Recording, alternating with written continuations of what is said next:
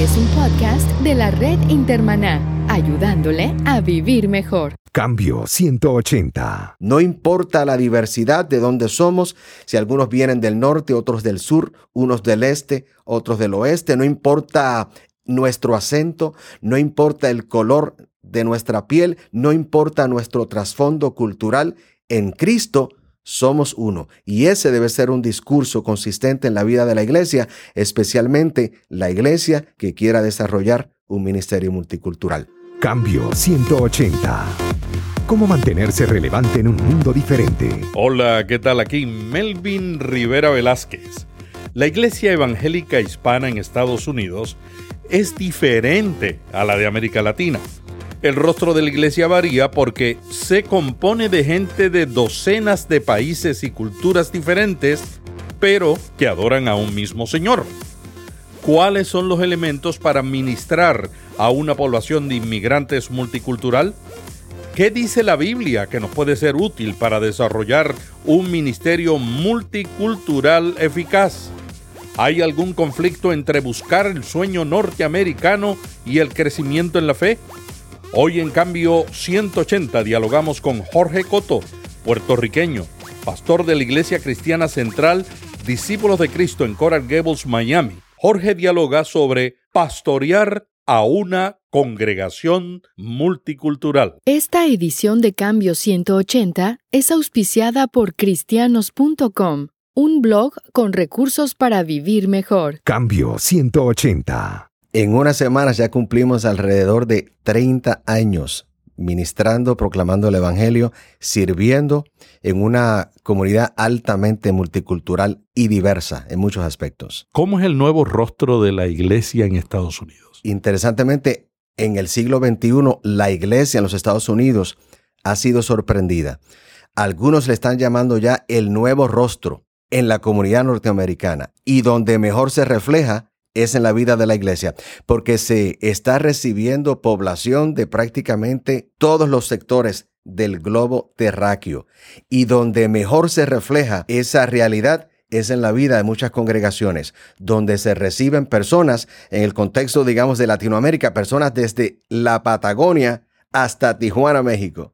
Y en congregaciones como en el sur de la Florida, que es donde hemos estado ministrando por 30 años, hemos visto la transformación de la comunidad y una vez más reflejada en la vida de la iglesia. O sea, esta realidad de la diversidad y el nuevo rostro en los Estados Unidos es palpable en un gran número de congregaciones alrededor de la nación y el sur de la Florida es el escenario perfecto para ver esa realidad. Pastor Coto, ¿cuántas nacionalidades hay en su iglesia? Melvin, alrededor de, de 20 países desde suramericanos, centroamericanos, caribeños, europeos.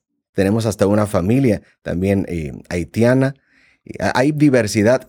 Brasileros también. Tenemos una o dos familias brasileras, una, una combinación de alrededor de 15 o 20 países y mm, hablamos mayormente español e inglés, pero también tenemos personas que hablan creol, y portugués en el caso de las familias brasileras. ¿Cómo tú manejas el asunto del idioma? Porque aún los hispanoamericanos tenemos palabras diferentes. Por ejemplo, los suramericanos tienen palabras de influencia indígena que no tienen los mexicanos que tienen la influencia maya y no la inca.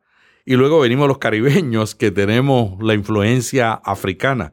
¿Cómo tú manejas ese reto de, la diferencia cultural y de idioma cuando estás predicando? Si me hubieras hecho esa pregunta hace 30 años, no hubiera sabido contestarla. Pero luego de vivir en una comunidad multicultural y predicar a congregaciones tan diversas por casi tres décadas, ya uno aprende algo en el camino y se descubren las palabras, las frases, los términos y conceptos que, que, tenemos en común. Y esos son los que se manejan eh, por lo general desde el púlpito. Se evita, se evita, porque ya lo hemos aprendido en el camino, una palabra, una frase, un concepto que, que pueda ser eh, vulgar en algún eh, vulgar o posiblemente hasta, hasta ofensivo e hiriente para alguna cultura, se evita ese tipo de palabra y se busca ese balance y esa moderación en los términos que se utilizan desde el púlpito. Hay palabras que son una grosería en Centroamérica, que en el Caribe, en Puerto Rico, por ejemplo, eh, no lo son, y viceversa, ¿no? Jorge, tu iglesia es un caso particular, es mi iglesia, yo soy miembro de la iglesia Discípulo de Cristo eh, central de Coral Gables, Jorge es mi pastor, y esta es una iglesia muy diferente, porque esta es una iglesia que era una iglesia americana que llamó a un pastor hispano. Cuéntanos un poco de esa transición de una iglesia en una de las ciudades más importantes de Miami, Coral Gables, que un día se levanta por la mañana y dice, vamos a buscar a un pastor hispano para que nos ministre a nosotros los norteamericanos. ¿Cómo fue eso? Hace alrededor de 30 años, la Iglesia Cristiana Central de Coral Gables fue una de las muchas congregaciones aquí en los Estados Unidos que comenzó a experimentar un decrecimiento por mil razones. Una de ellas es que la iglesia no estaba preparada precisamente para la llegada de tanto inmigrante y, para la presencia de, tanta diversidad eh, cultural. Y en esa mm, experiencia, la iglesia de Coral Gables dijo, aquí hay que traer a alguien, primero que conozca la comunidad, que conozca el, idioma de esta nueva comunidad y que, y que pueda ayudarnos a desarrollar una nueva visión, porque los métodos, las estrategias que se desarrollaban hace 30 años atrás dejaron dejaron de funcionar y se buscaba, se buscaba algún tipo de respuesta. Y fue en ese momento que nos llamaron a comenzar un ministerio en la Iglesia Cristiana Central de Coral Gables, que en ese momento era solamente un ministerio anglo, un ministerio donde el idioma dominante era el inglés y donde las pocas familias hispanas que llegaban eh, recibían el mensaje por medio de audífonos, donde se les traducía. Y ahí, ahí comenzó el reto, cómo comenzar y desarrollar un ministerio que respondiera a una nueva comunidad, a unas nuevas familias, a una nueva generación donde la diversidad multicultural dominaba. Y aceptamos el reto, aceptamos el reto con temor y temblor, pero lo aceptamos. ¿Cuántos servicios tú predicas el domingo? En este momento, los domingos en la mañana tenemos tres reuniones. La primera en inglés, con un estilo de adoración extremadamente tradicional, respetando una generación que prefiere ese tipo de estilo. Luego la segunda reunión la dedicamos al pueblo hispano cuya lengua eh, primordial es la, el, español y se da una reunión en español con elementos combinados, tradicionales, pero también contemporáneos. Y una tercera reunión en inglés con elementos ultra contemporáneos y modernos tratando de, alcanzar la generación moderna cuyo idioma principal es el inglés. Jorge, la Iglesia Central Discípulo de Cristo de Coral Gables ha experimentado un modelo que, que, yo creo que se va implementando más en más iglesias en Estados Unidos, donde hay un multiculturalismo, pero que no se limita solamente a América Latina, sino que se integra también a los norteamericanos eh, como parte de la misma iglesia. En base a tu experiencia de estos 30 años ministrando, ¿Cuáles son los elementos que tú has descubierto que son clave para ministrar a una población de inmigrantes multicultural? Melvin, los líderes, las iglesias, las congregaciones que aspiren a desarrollar un ministerio multicultural efectivo, eficaz, sólido, deben intencionalmente asegurarle a sus miembros primero un ambiente sano y justo. Ahora, esto no se da por arte de magia, sino que esto se logra a través de la práctica, y vamos a subrayar la siguiente palabra, una práctica consistente de algunos de los siguientes aspectos. Primero, promover la unidad. Hay que enfocarse en los elementos que nos unen, porque cuando tienes un grupo diverso, eh, todo el mundo quiere imponer su idea, su opinión, su criterio. No, hay que promover la unidad y enfocarse en los elementos que tenemos en común y no en los que nos separan. Eso debe ser una prioridad porque acortará las distancias y eliminará las famosas fronteras que tanto dividen. Segundo, Hay que estar abiertos al aprendizaje. Hay que descubrir nuevos métodos, formas, estrategias. Los ministerios multiculturales son una experiencia enriquecedora y hay que descubrir qué aprendo en estas dinámicas, qué aprendo de mi compañero y qué puede aprender él de mí. O sea, que hay que estar abiertos al aprendizaje en todo momento. Es decir, que no hay recetas. O sea, que, que todos los días tú estás aprendiendo, estás probando nuevas cosas y estás descubriendo. Tienes toda la razón. No hay fórmulas secretas ni métodos exactos que garanticen que lo que estás haciendo va a dar resultado. No, es una combinación de elementos. Y quisiera apuntar un poquito más. Algo que yo he descubierto en mi ministerio es también la importancia de mantener el balance. ¿Sabe? Alguien dijo que, que encontrar el centro siempre genera estabilidad, firmeza. La moderación, el equilibrio siempre han sido sinónimos de salud en cualquier organización. Y hay que mantener ese balance en, todo lo que se emprende en un ministerio multicultural. ¿Y cómo mantener el balance cuando tú tienes una congregación de diferentes edades, de diferentes nacionalidades? Me imagino que algunos vienen con un estilo de adoración, otros vienen con otro. ¿Cómo, ¿Cómo tú has logrado mantener ese balance? Primero, hay que ser flexible. Vuelvo y repito, los que aspiren a desarrollar un ministerio multicultural tienen que aprender a crecer en la capacidad de, de adaptarse a los cambios que son inevitables y prepararse para hacer los ajustes necesarios en cada área. Y segundo, hay que practicar lo que llamamos la igualdad. En estos escenarios hay que brindarle oportunidad a todos para servir. Hay que cerrar las puertas al llamado doble, el, doble standard, o sea, ese doble set de reglas, a los favoritismos, a las dinámicas excluyentes. Y hay que ser fieles al lema que dice que en la iglesia no hay ciudadanos de segunda categoría. O sea, hay que aprender, aprender a escuchar, aprender a crecer en, en comunidad. Yo aprendo de ti, tú aprendes de mí. Yo oro por ti, tú oras por mí. Yo te apoyo, tú me apoyas. Y esto va generando una salud en el ambiente de, una comunidad multicultural. Dicen que cuando se reúnen dos evangélicos hay cuatro opiniones. O sea que a veces el conflicto es inevitable. En, en una iglesia multicultural, ¿cómo, cómo maneja los conflictos que a veces pueden ser dobles porque también está la parte cultural?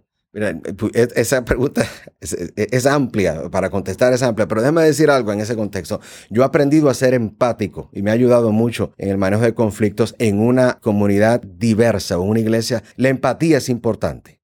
Hay que tratar hasta donde sea posible de comprender lo que piensan, lo que hacen, lo que sienten los diversos sectores de la congregación. Hago una pausa o un paréntesis, Melvin, para decir que cuando se trata de hispanos aquí en los Estados Unidos, algo que yo he aprendido es que no todos estamos aquí por la misma razón. La primera realidad, Melvin, que se descubre al hablar con miembros de la comunidad de inmigrantes hispanos en este país, curiosamente es la diversidad de razones que los ha movido al exilio. O sea, hay un mito en muchas ocasiones, especialmente con los anglos, y yo se los digo mucho, de que piensan que todos los hispanos o inmigrantes hemos llegado a los Estados Unidos por la misma razón. No, entre los inmigrantes hispanos hay una diversidad de razones que nos ha movido al exilio. Algunos afirman que han escapado de sistemas políticos opresores. Pero esa no es la única razón. Otros dicen que dejaron su tierra y su parentela por mejorar su condición económica.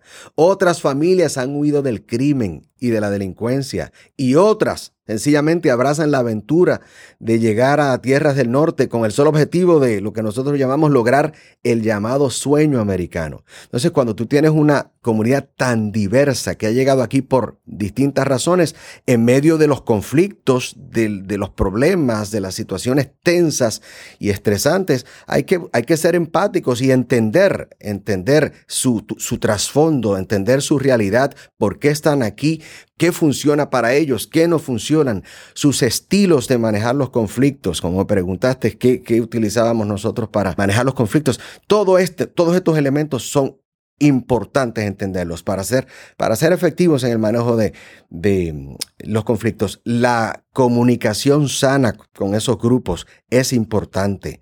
La sensibilidad, y a esto una palabra, a esto le añado una palabra especial al liderazgo, discernir la voluntad divina en momentos de conflictos es ultra importante en un ministerio multicultural.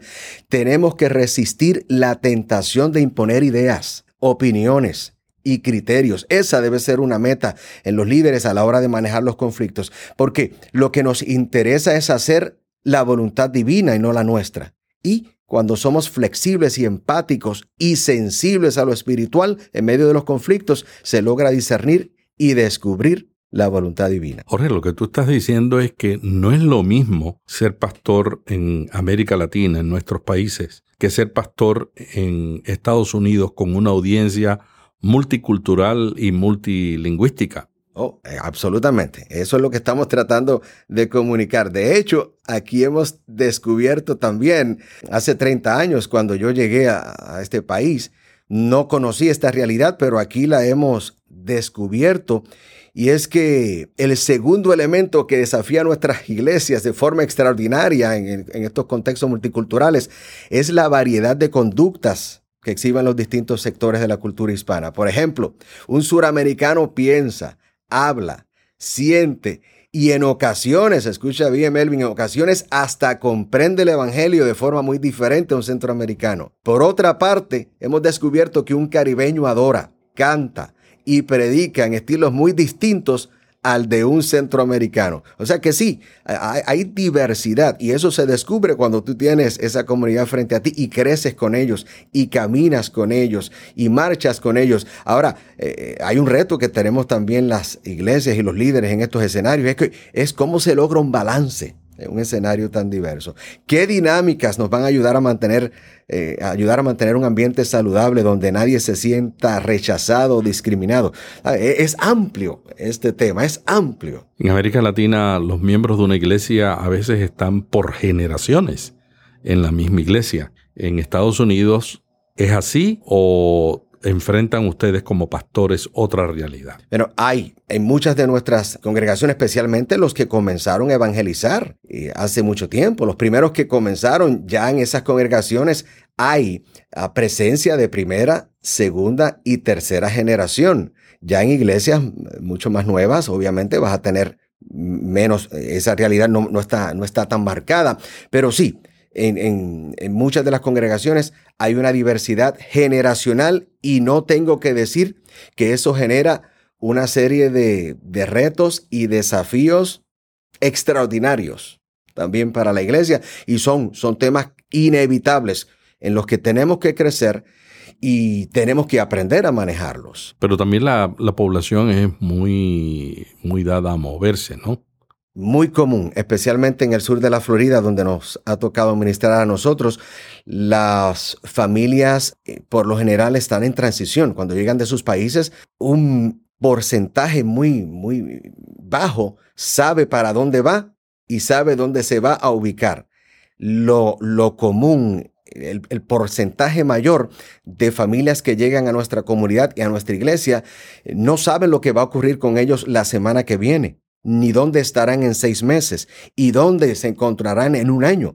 Y esto pues, pues es una realidad que no podemos e-, evitar. Por tal razón, las iglesias tienen que desarrollar proyectos que respondan a los que están en transición sin dejar de olvidarnos de atender a los que, a los que se quedaron y están ahí y hay tres generaciones presentes en la vida de la iglesia. Hay que, hay que mantener ambos grupos o ambos sectores de la iglesia alimentados, pastoreados, que se sientan que están siendo acompañados en esta aventura en nuevas tierras. Jorge, ¿has visto algún conflicto entre el objetivo de buscar el sueño norteamericano y el crecimiento en la fe? Oh, sí, Melvin, y eso es, y ese es un mensaje y un discurso que con frecuencia tenemos que comunicar y proclamar. La sociedad norteamericana, norteamericana nos invita, nos invita a apegarnos a lo material. La prioridad no son las cosas de arriba, sino las de abajo, es decir,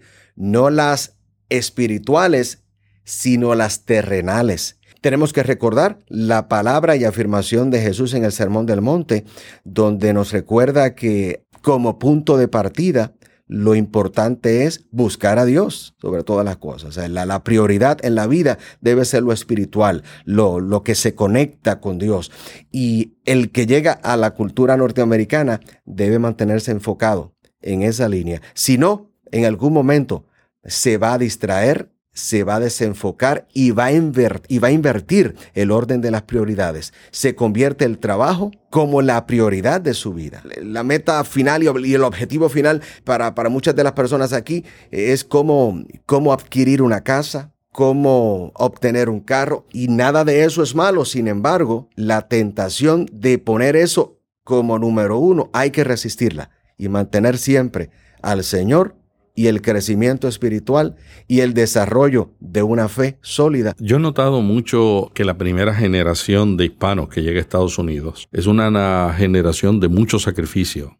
Los padres y las madres a veces tienen que tener dos trabajos para poder establecer el fundamento comprar una casa, mandar a los hijos a la universidad y la segunda generación y la tercera posiblemente no enfrenta esos mismos retos porque ya están establecidos, ya tienen documentación, ya tienen papeles. ¿Cómo, cómo tú manejas el asunto de ministrar a una familia que tiene dos empleos para poder sostener a la familia? Los pastores aquí en los Estados Unidos en ocasiones nos tenemos que que ajustar a las realidades de nuestra gente y ahí está incluido el asunto de, de, la famosa agenda diaria o agenda semanal. Hay momentos donde yo me tengo que ajustar a la realidad de una familia para poder visitarlos en algún momento específico cuando ellos puedan o o separar un espacio eh, en el que ellos estén disponibles para estudiar la Biblia con ellos, para orar con ellos, porque lo cierto es que las demandas son tantas las exigencias en esta cultura que en ocasiones la iglesia tiene que competir con el trabajo, con la escuela, con el entretenimiento, con tantas, tantas obligaciones que tiene la familia y, nos tenemos que ajustar. De ninguna manera podemos caer en la trampa de, exigirle a un pueblo, a un pueblo que, está tratando de resolver muchas de sus necesidades, eh, exigirles una presencia consistente en la iglesia o un compromiso total de de siete días a la semana, a la semana dentro del ministerio. Eh, no, tenemos que aprender que las familias aquí eh, están muy, muy atareadas y, hay mil retos y desafíos que diariamente tienen que enfrentar. La iglesia tiene que ser consciente de eso y desarrollar una relación con las familias que apoye de una manera sana y justa. Pastor Coto, ¿qué dice la Biblia que nos puede ser útil para desarrollar un ministerio multicultural eficaz. Melvin, hay mucho material bíblico que nos recuerda primero que somos un solo pueblo y que a pesar de las diferencias debemos operar y funcionar como una familia y comunidad sana. Por ejemplo, el Salmo 136, 133, eh, perdón, donde dice que el Señor concede bendición y vida eterna aquellos que viven en armonía. Este es un pasaje y un texto que no puede ser ignorado en una comunidad multicultural. Por otro lado está la teología del apóstol Pablo en la primera carta a los Corintios, en capítulo 12, cuando ilustra a la iglesia y de esta manera dice que la iglesia de Cristo es como el cuerpo humano, está compuesto de distintas partes, pero es un solo cuerpo. ¿Y qué me dices de Gálatas? 3, donde dice el apóstol Pablo, todos ustedes son hijos de Dios mediante la fe en Cristo Jesús, porque todos los que han sido bautizados en Cristo se han revestido de Cristo. Ya no hay judío ni griego, esclavo ni libre, hombre ni mujer, sino que todos ustedes son uno solo en Cristo Jesús. Y todos estos eh, textos bíblicos, Melvin, deben palpitar continuamente en nuestras conciencias y en nuestros corazones a la hora de desarrollar un ministerio multicultural. No importa la diversidad de dónde somos, si algunos vienen del norte, otros del sur, unos del este, otros del oeste, no importa nuestro acento, no importa el color de nuestra piel, no importa nuestro trasfondo cultural, en Cristo somos uno. Y ese debe ser un discurso consistente en la vida de la iglesia, especialmente la iglesia que quiera desarrollar un ministerio multicultural. Muchas gracias al pastor Jorge Coto, pastor de la Iglesia Cristiana Central, discípulo de Cristo en Coral Gables. Jorge, ¿algo más que quieras añadir al finalizar esta entrevista? Una vez más, yo creo que la Iglesia del Señor una y otra vez es retada y desafiada de mil maneras. Y muchos de esos retos llegan sin que nosotros estemos listos. Yo creo que es un momento para que la iglesia ore y pida a Dios sabiduría, iluminación, guía, dirección, de forma tal que podamos prepararnos anticipadamente para los distintos desafíos que, que inevitablemente vendrán, de forma tal, una vez más, que podamos seguir siendo eficaces en una comunidad tan difícil y tan compleja como esta. Cambio 180. ¿Cómo mantenerse relevante en un mundo diferente?